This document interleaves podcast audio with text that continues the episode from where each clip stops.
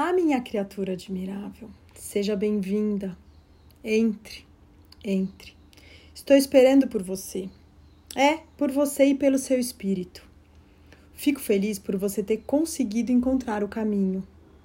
Venha, sente-se aqui comigo um pouco. Pronto, vamos fazer uma pausa, deixando de lado todos os nossos inúmeros afazeres. Haverá tempo suficiente para todos eles mais tarde. Em um dia distante, quando chegarmos às portas do paraíso, posso lhe garantir que ninguém vai nos perguntar se limpamos bem as rachaduras da calçada. O que é mais provável é que no portal do paraíso queiram saber com que intensidade escolhemos viver, não por quantas ninharias de grande importância nos deixamos dominar. Por isso, vamos por enquanto permitir apenas que o pensamento tranquilo nos abençoe por um tempo antes que voltemos a falar sobre o velho relejo do mundo. Venha, experimente essa poltrona. Acho que ela é perfeita para o seu corpo querido. Pronto. Agora respire bem fundo. Deixe os ombros caírem até o ponto que lhe seja natural.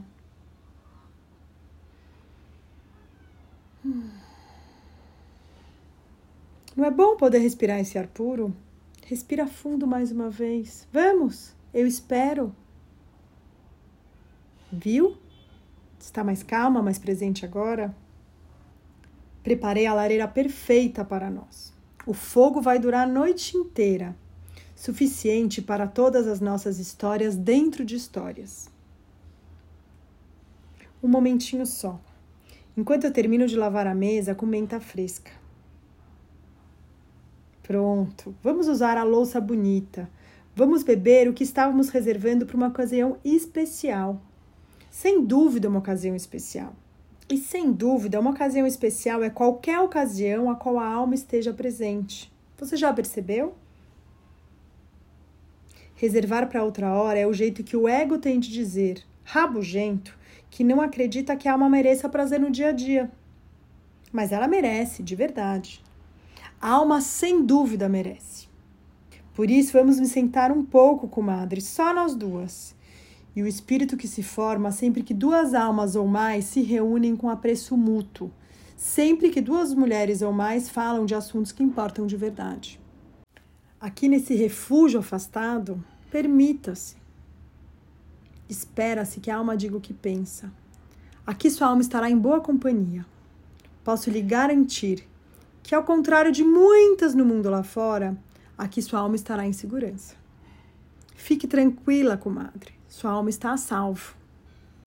Talvez você tenha vindo à minha porta por estar interessada em viver de um modo que a abençoe com a perspectiva de, como eu digo, ser jovem enquanto velha e velha enquanto jovem. O que significa estar plena de um belo conjunto de paradoxos mantidos em perfeito equilíbrio. Tá lembrada? A palavra paradoxo significa uma ideia contrária à opinião de aceitação geral. É o que acontece com a Grande Mère, a maior das mulheres, a Grande Madre, porque ela é uma sábia em preparação, que mantém unidas as grandes e totalmente úteis capacidades aparentemente ilógicas da psique profunda. Os atributos paradoxais do que é grande são principalmente ser sábia e, ao mesmo tempo, estar sempre à procura de novos conhecimentos. Ser cheia de espontaneidade e confiável. Ser loucamente criativa e obstinada. Ser ousada e precavida. Abrigar o tradicional e ser verdadeiramente original. Espero que você entenda que todos esses atributos se aplicam a você de modo geral e em detalhes, como algo em potencial meio realizado ou já perfeitamente formado. Se você sente interesse por essas contradições divinas, sente, sente interesse pelo arquétipo misterioso e irresistível da mulher sábia, do qual a avó é uma representação simbólica. O arquétipo da mulher sábia pertence à mulher de todas as idades e se manifesta sob formas e aspectos singulares na vida de cada mulher. Falar da imagem profunda da grande avó como um dos principais arquétipos da mulher sábia não é falar de alguma idade cronológica ou de algum estado ou estágio na vida das mulheres. A grande perspicácia, a grande capacidade de premonição, a grande paz, expansividade, sensualidade, a grande criatividade, argúcia e coragem para o aprendizado, ou seja, ser sábia não chega de repente perfeitamente formada e se amolda como uma capa sobre os ombros de uma mulher de determinada idade. A grande clareza e percepção, o grande amor que tem magnitude, o grande autoconhecimento que tem profundidade e amplitude, a expansão da aplicação refinada da sabedoria. Tudo isso é sempre uma obra em andamento. Não importa quantos anos de vida a mulher tem acumulado. Os fundamentos do que é grande em oposição ao que é apenas comum são conquistados no início da vida, no meio ou mais tarde. Muitas vezes mediante enormes fracassos, elevações de espírito, decisões equivocadas e recomeços impetuosos.